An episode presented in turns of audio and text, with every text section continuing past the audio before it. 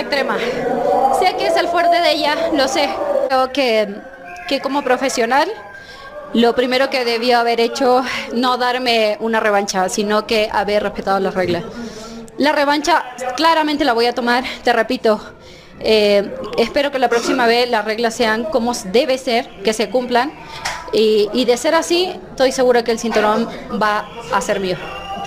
Saludos mi gente y bienvenidos a otro episodio más de TWP Trifulca Wrestling Podcast. Mi nombre es Omar. En el día de hoy Alex no se encuentra con nosotros, pero tenemos a Geraldo y hoy sí que tenemos una entrevista muy importante, ¿verdad Geraldo?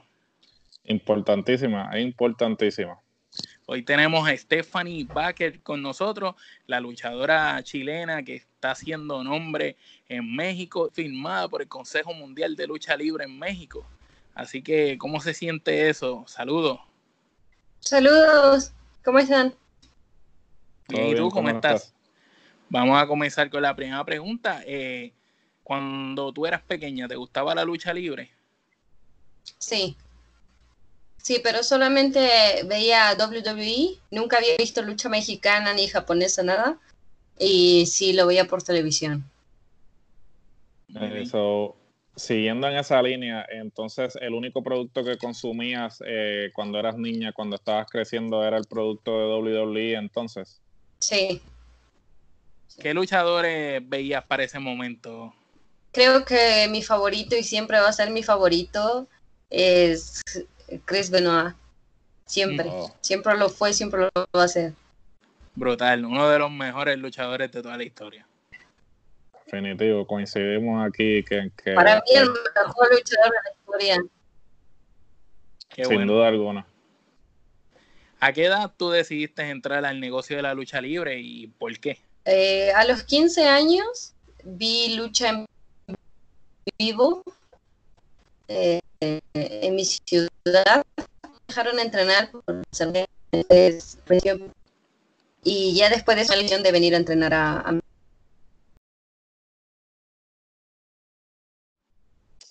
Y inicialmente, ¿quién te entrenó y dónde, dónde comenzaste a practicar? Yo empecé a practicar en Chile eh, con unos profesores de San Antonio. Luego eh, fui a entrenar a Santiago, pero me di cuenta que no habían profesores realmente, que no habían profesionales en ese tiempo, ahora ya es diferente. Entonces decidí salir a aprender con, con profesionales. Perfecto. Sabemos que comenzaste con el nombre de Dark Angel. ¿De dónde salió ese nombre? ¿Te lo pusiste tú? ¿Te lo pusieron? No, eh, en la donde yo empecé a ver luchas, eh, me sacaron como ballet, como acompañante, y okay. ellos me pusieron ese nombre. Ok. Perfecto. Eh, en, del 2011 al 2013 estuviste en la empresa Generación Lucha Libre. ¿Qué nos puedes contar de tu estancia en esa empresa y qué recuerdos te llevaste de, allí? Eh, en realidad no estuve en ninguna empresa fija, estuve en muchas empresas en Chile, pasé por casi todas las empresas. Eh, la verdad no considero que, sea parte de la lucha, ya que yo salía más de acompañante y no tenía claramente ni siquiera un nivel básico, la verdad. Entonces me gustaba eh, todo lo que tenía que ver con lucha libre, pero no estaba lleno en el negocio. Gerardo. So, luego, entonces, del 2012 al 2013, también estuviste, como mencionaste, en el circuito independiente de Chile. Tuviste en Nueva Alianza Guerrera, Revolución uh -huh. Lucha Libre, entre otras empresas. ¿Cómo fue esa corrida en el circuito, eh, en el circuito independiente de Chile?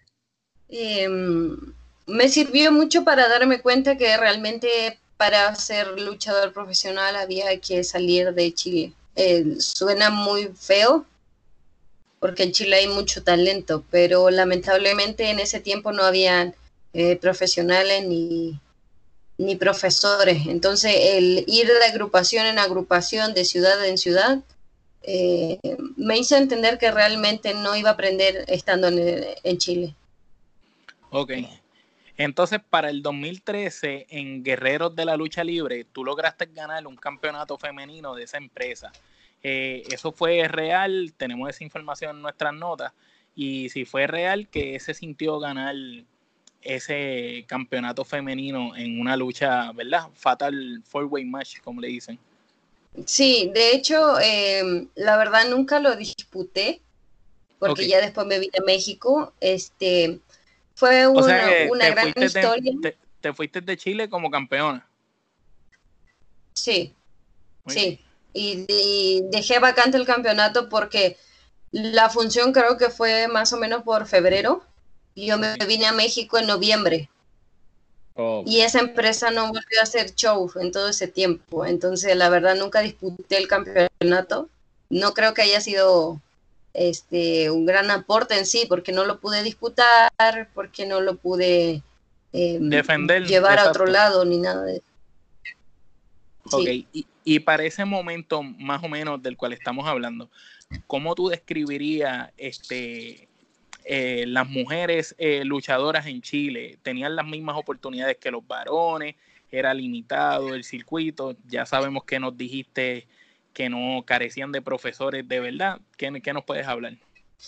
Eh, la verdad, em, la oportunidad en Chile entre hombre y mujer es igual en cuanto a lucha. Sí hay la misma oportunidad para los hombres y para las mujeres. De hecho, en Chile se les da mucha oportunidad a las mujeres, pero lo que falta es el nivel. Okay. Yo creo que eso es lo que falta realmente. Muy bien. Gerardo. Eh, en nuestras referencias, en nuestras notas, eh, debutaste en Explosión Nacional de Lucha como backer. Eh, y si realmente fue ahí donde debutaste como backer, ¿a qué se debe el cambio de nombre? cambié el nombre porque yo no sabía quién era Sarah Stock. Yo no la conocía, no, no había visto lucha mexicana. Entonces un día quise buscar un video de, una función donde salía yo y en YouTube puse Dark Angel y me salió ella. Fue la primera vez que yo vi lucha de, de la Arena México. Entonces, al darme cuenta quién era Dark Angel, se me hizo una falta de respeto que yo ocupara ese nombre. Entonces por eso decidí cambiarme el nombre. Además yo ya tenía decidido eh, venir a México. No podía venir a México con el nombre de una luchadora que ya tenía ese nombre acá. Por eso lo cambié. Eh, quería, la verdad, algo real. Quería un nombre que fuera mío y Stephanie Barker, la verdad es mi nombre real y, yo sé que no me lo voy a cambiar porque aparte está difícil que alguien se llame igual que yo. Excelente. Tienes, tienes un nombre único. Yo diría que jamás había escuchado ese apellido. Cuando llegas a México en el 2013, ¿en dónde en donde te estableciste, ¿verdad? Como una de las mejores luchadoras extranjeras en pisar el país hasta hoy en día. Eh, pero háblanos, ¿por qué tú decidiste ir hasta México? Eh, ¿Fue para aprender más de lucha libre o tenías otras ambiciones?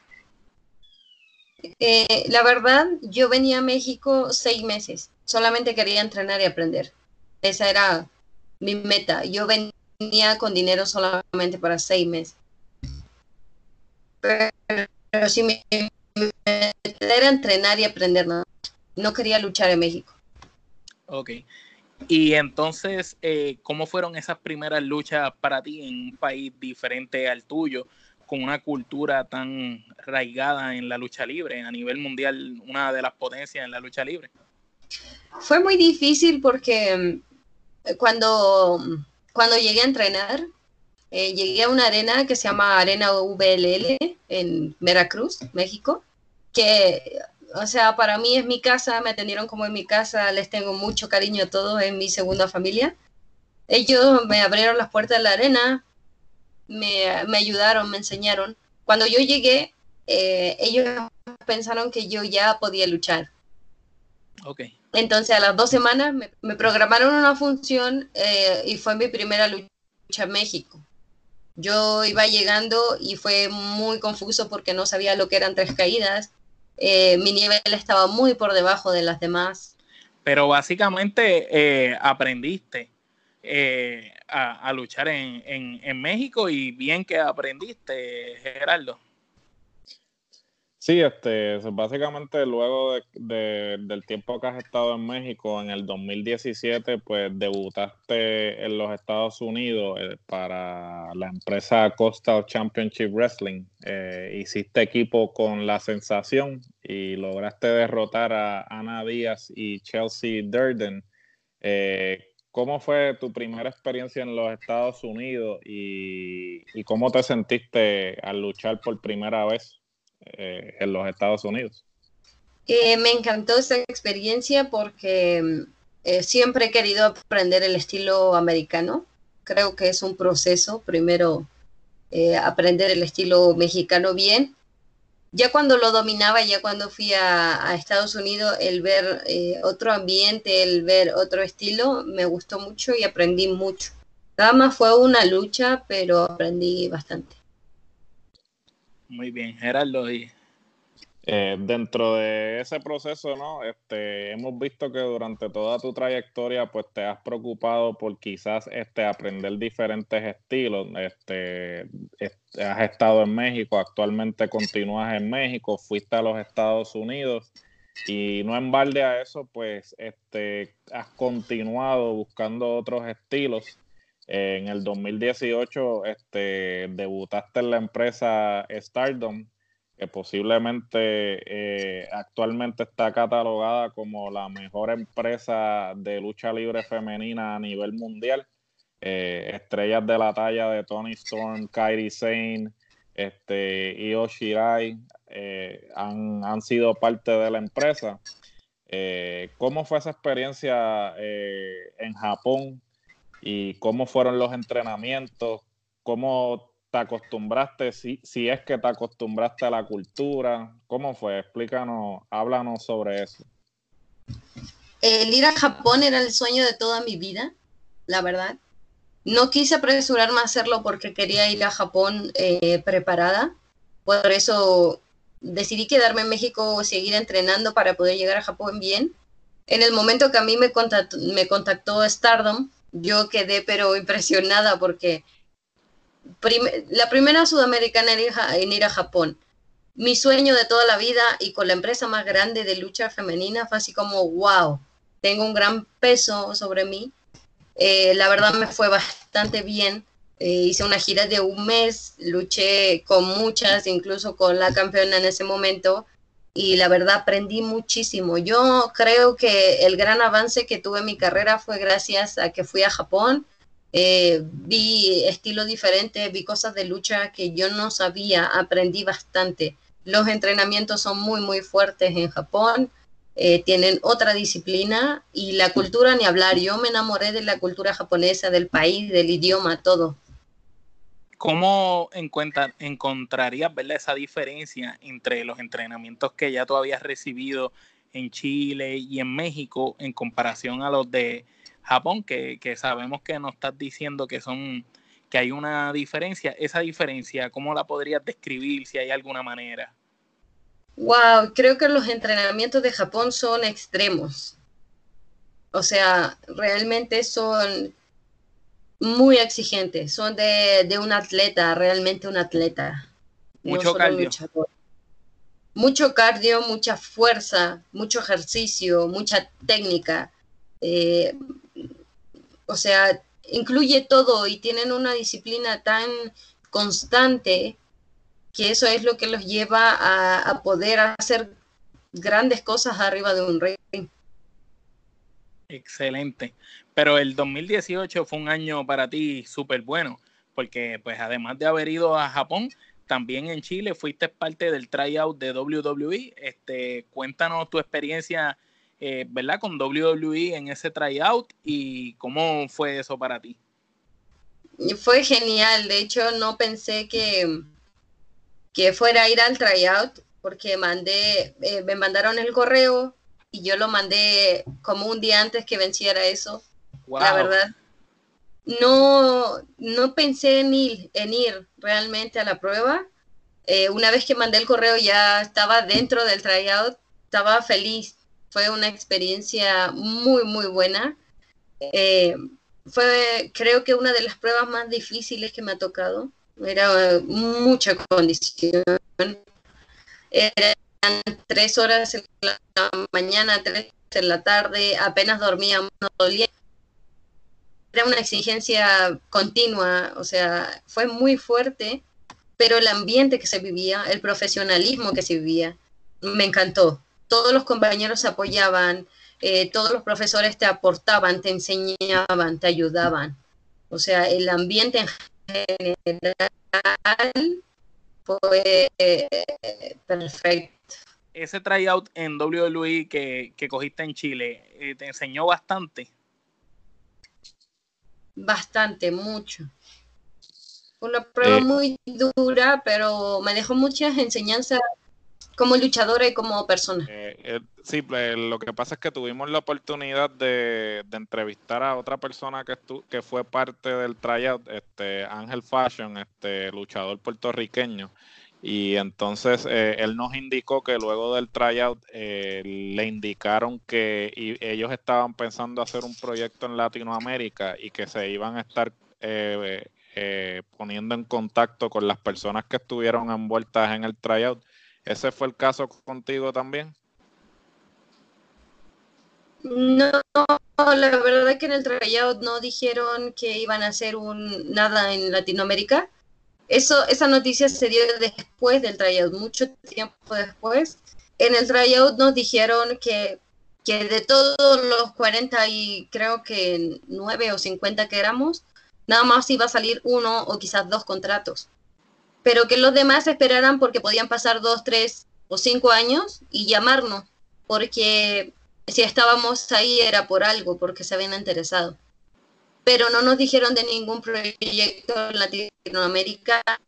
Hasta ese momento no se sabía. Ya después pasó el tiempo después del tryout y dijeron que quizás tenían plazo con la América.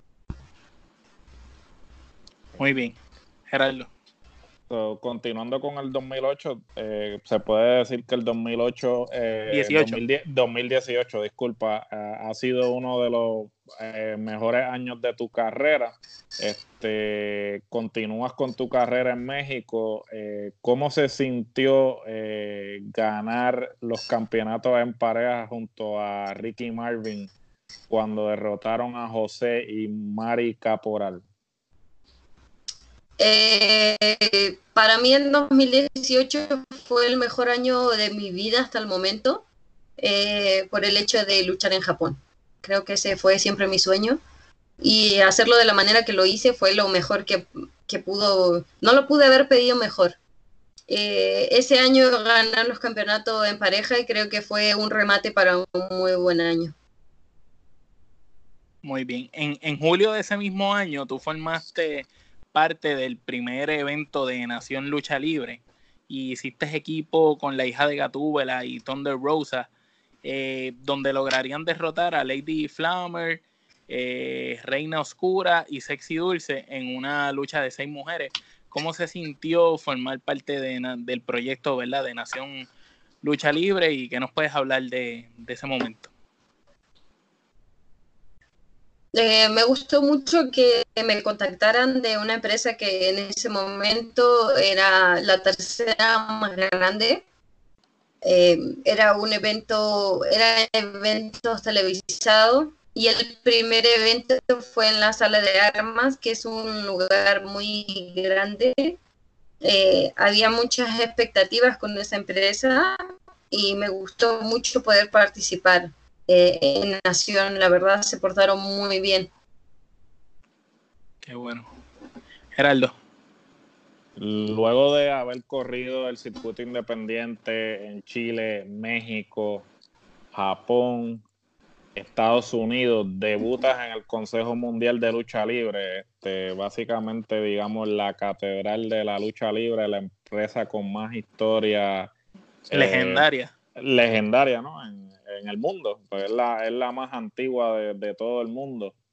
Eh, y entonces a la misma vez haces eh, historia eh, como la primera chilena en firmar con la empresa. ¿Cómo se sintió ese momento? básicamente lo había escuchado en un anuncio que hiciste, ser la primera sudamericana en firmar con, con Consejo, Mundial, De, lucha, de, Lucha, Libre. Em, yo, creo que para cualquier mexicano el sueño de, cualquier luchador mexicano llegar a Consejo Mundial de Lucha Libre. Eh, mucha gente que ha pasado por aquí, muchos extranjeros saben el peso que tiene eso.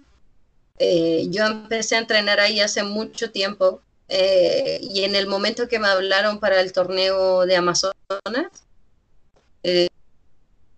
entrenando ahí, eh, hay muchos luchadores que duran años esperando una oportunidad en esa empresa. Yo ya llevaba casi un año entrenando, pero no tenía ningún contacto, ningún familiar, ni nadie que, que, que luchara ahí en ese momento. Entonces, la verdad pensé que iba a estar muchos años más esperando esa oportunidad y, y le eché muchas ganas entrenando y se me dio la oportunidad de participar en el torneo, eh, me vieron de la empresa, les gustó mi trabajo, eh, empezaron los papeles eh, migratorios para yo poder ya firmar contrato con ellos y firmé principios de, a finales de enero. Qué bueno, qué bueno. Muchas felicidades por ese gran logro y, y por ser una portavoz de las mujeres latinas en el mundo y en especial en México. Entonces, ¿qué diferencias tú encuentras de haber trabajado en, la, en el circuito independiente de México, donde estuviste por bastante tiempo, ahora como estás en CMLL? Eh, hay mucha diferencia, muchísima diferencia. El, el, ser parte de una empresa grande como el Consejo Mundial de Lucha Libre lleva una responsabilidad muy grande. En el ámbito independiente eh, hay muchas cosas que, que uno puede hacer, hay muchas cosas que, que, está dentro de tus manos. Eh, como luchadora te puedes manejar tú.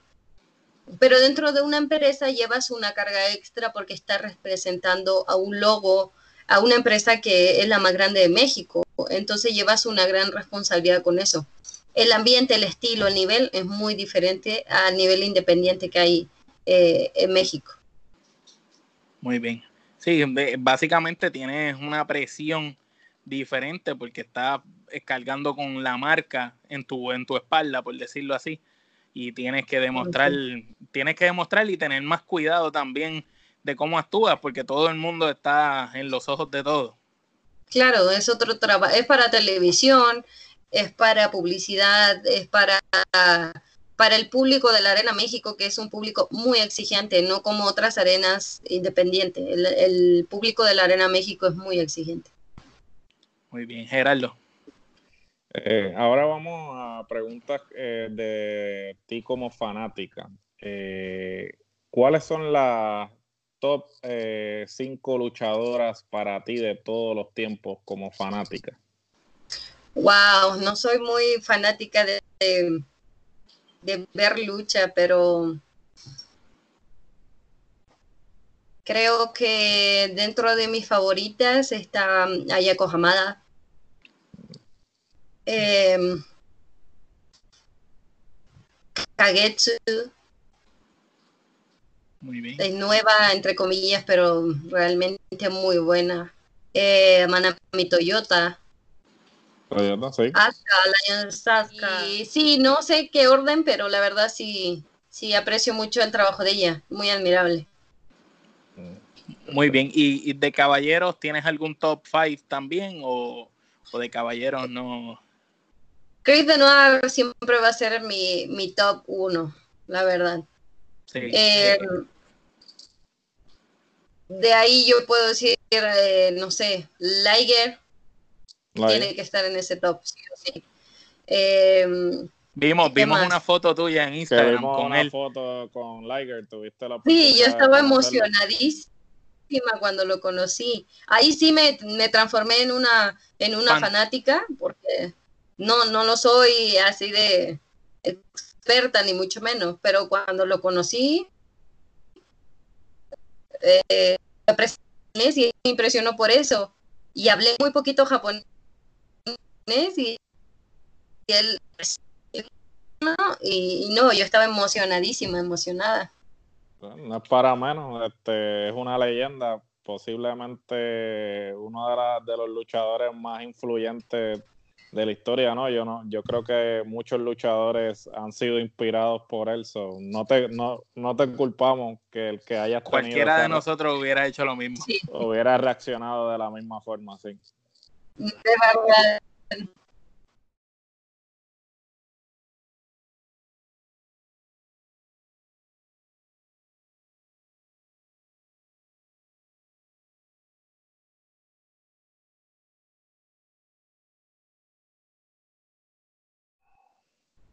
Va a sonar quizá chistoso, pero me gustaría mucho luchar algún día con Mario Fuji.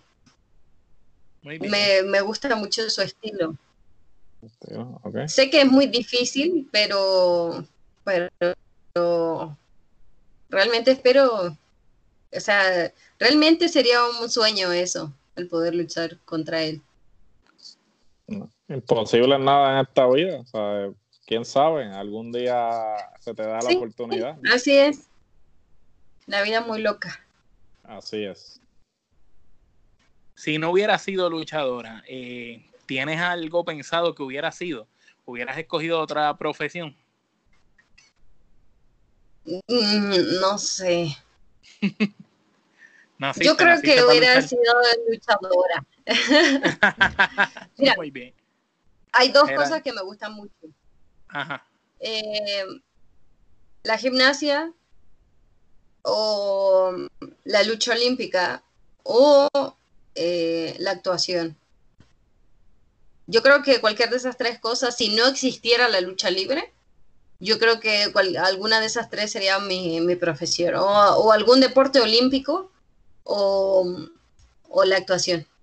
Y que de alguna forma u otra, esas tres cosas, si lo pones en perspectiva, son parte de la lucha libre, porque tienen, la, gimnasia, tienen la lucha olímpica, que es una base, y tienen la, actuación, Que, es parte de, de, quién tú eres como personaje, ¿no? Muy bien. Gerardo. Eh, aparte de la lucha libre, ¿tienes eh, algún pasatiempo o pasatiempos?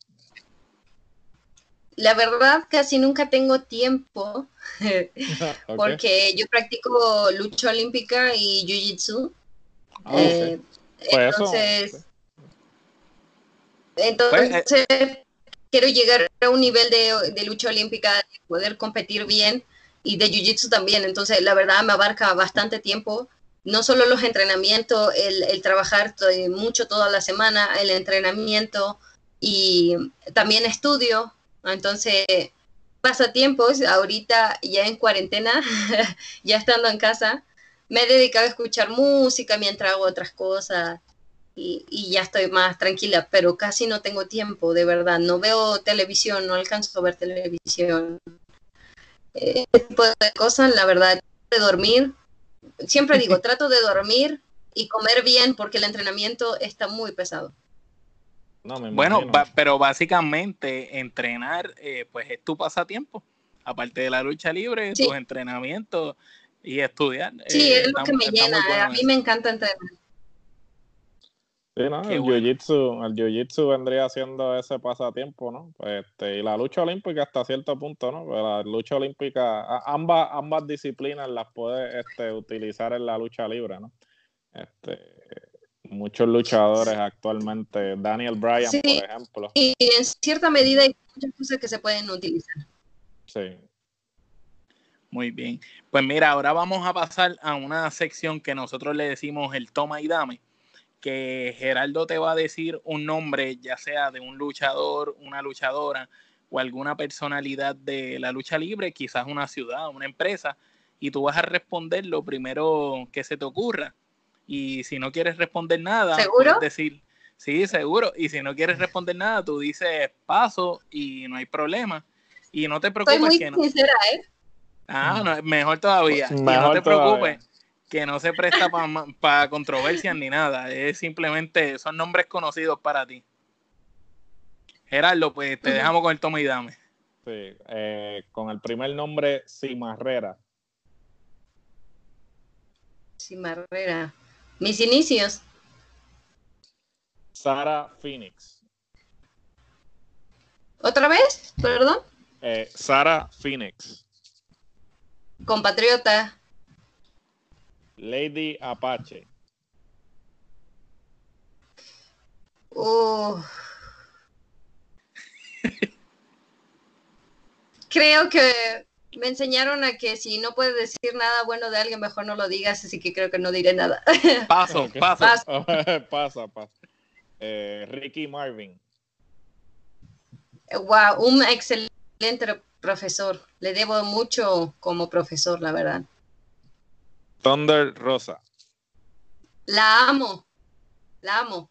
Es buena persona, buena eh, luchadora, buena profesional, hermosa por, de- por dentro y por fuera. La amo, de verdad, muy buena amiga. Muy bien. Eh, la empresa Star- eh, Stardom. Ah, Stardom, eh, creo que es lo más grande y lo más histórico en cuanto a lucha femenina. Satara. Satara, muy buena amiga, muy buena rival. Lady Flammer. Lady Framer, excelente profesional, muy joven. Hija de Gatúbela. Muy buena amiga y muy buena luchadora. La empresa CMLL. Histórica. Alberto el Patrón o Alberto del Río. Muy buen jefe. Muy buena persona. Saki Kashima. Saki, eh, la quiero mucho, me ayudó mucho en Japón. eh, fue una de mis senpai, fue una de mis guías. Así que le tengo mucho cariño, mucho cariño. El Gran Apache. El Gran Apache fue mi profesor y tengo una deuda muy grande con él. Le tengo mucho cariño también. Fue como un padre. Villano 4. También fue como un padre. Yo creo que gracias a él soy lo que soy. Dark Angel. Wow, admiración. Mi paso a seguir siempre. Perfecto. Pa- pasaste del tome y dame. Excelente. Excelente. Muy bien. Mira, nerviosa. No, no, no te preocupes, lo hiciste muy bien, muy bien, de verdad. Muy bien, de verdad. Ahora vamos a una ronda final de preguntas y ya estamos acabando de Gerardo. Eh, ¿Cuáles son tus metas a corto y largo plazo? Eh, tengo la creencia que si se cuentan las cosas no funcionan. Ah, ok. pero tengo muchos proyectos. Creo que, que aunque voy por muy buen camino, todavía falta mucho que aprender, eh, falta mucho que hacer. Quiero seguir aprendiendo nuevos estilos, quiero seguir eh, conociendo nuevos países, así que tengo muchos proyectos en mente. Muy bien, así que oyeron, tiene muchos proyectos, hay que estar bien pendiente porque va a dar de qué hablar más todavía de lo que ya ha dado.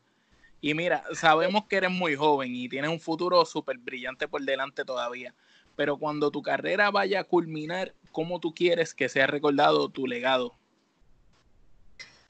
Eh, la verdad, eh, siempre lo dicho, hay que ser sincero.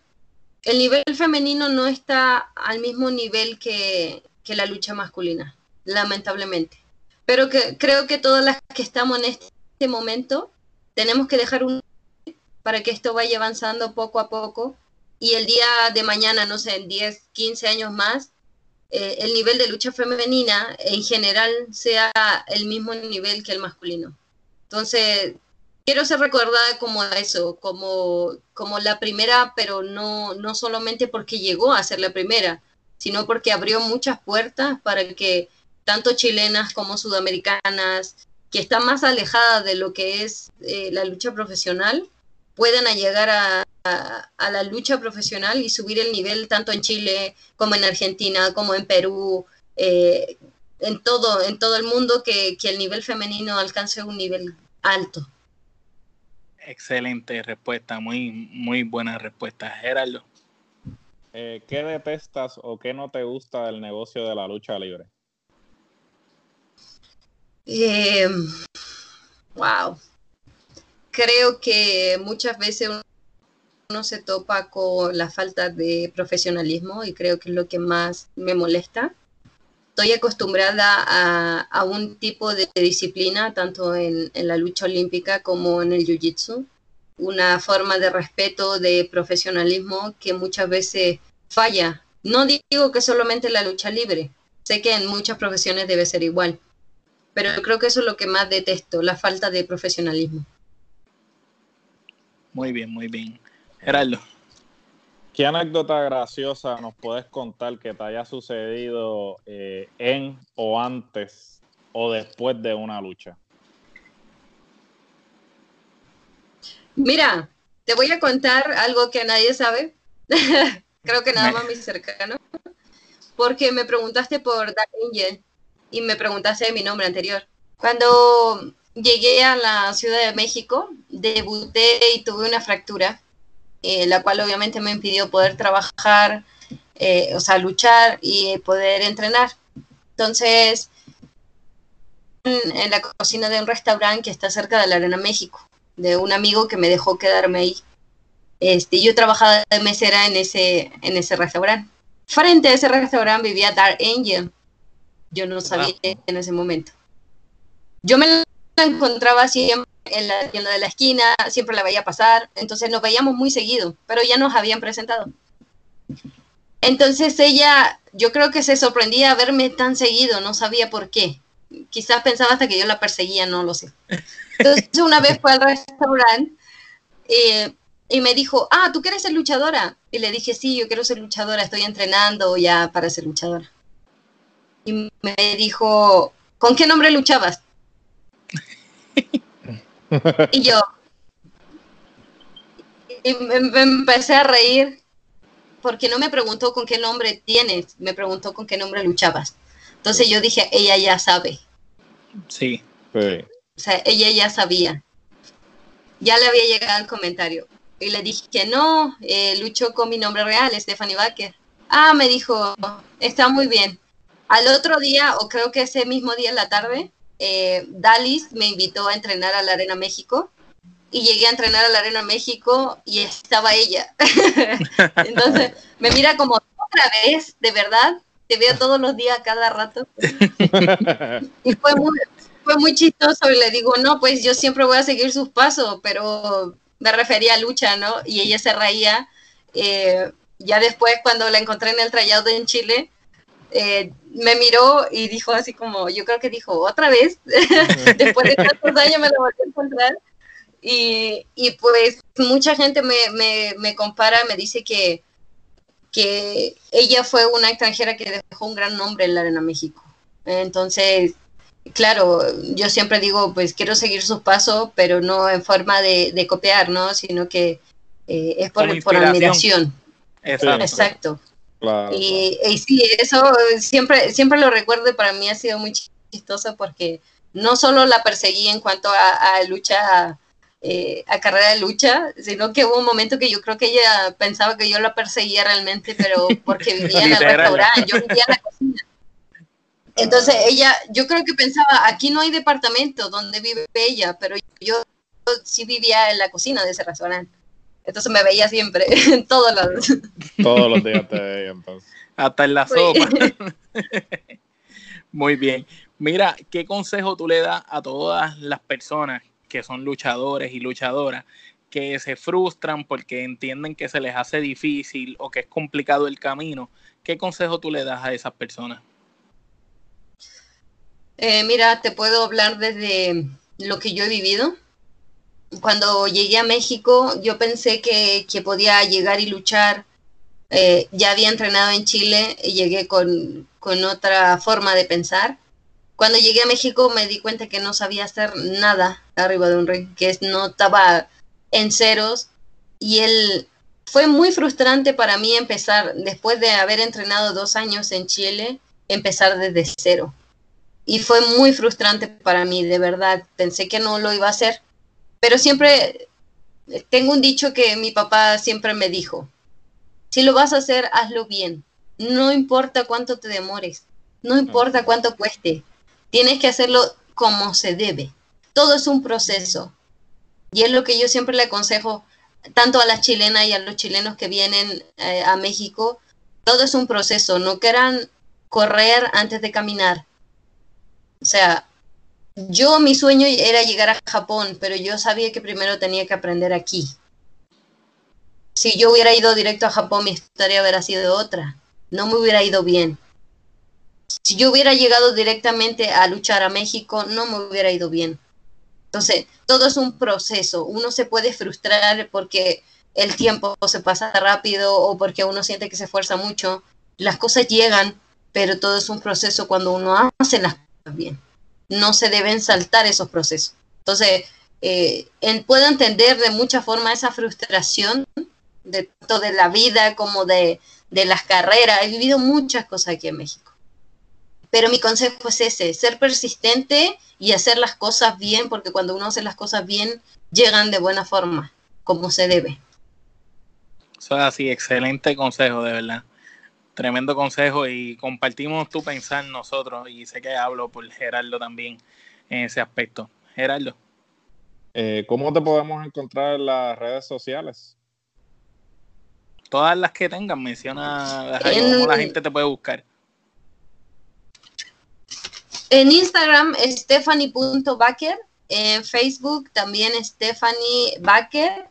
En Twitter, Steph-Baker. Y tienes YouTube también, ¿verdad? Porque sabemos que tienes un canal de YouTube bastante bueno con buenas luchas tuyas.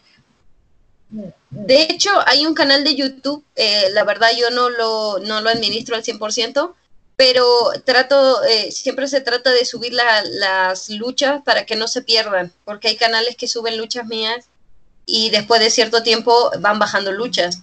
Entonces, el canal tiene algunas luchas quizás más importantes, no todas, pero tiene algunas luchas para que no se vayan perdiendo con el tiempo. Perfecto. Bueno, mi gente, pues pueden escucharnos a nosotros en la Trifulca Wrestling Podcast, en todas las plataformas de podcast disponibles y existentes. Pueden vernos en las entrevistas y escucharlas también por nuestro canal de YouTube y las demás secciones que tenemos. También seguirnos en Twitter, en Instagram y en Facebook como la Trifulca Wrestling Podcast. Este, muchas gracias de verdad. Eh, gracias por haber estado con nosotros, Stephanie Bucker. Y te deseamos el mayor de los éxitos del mundo.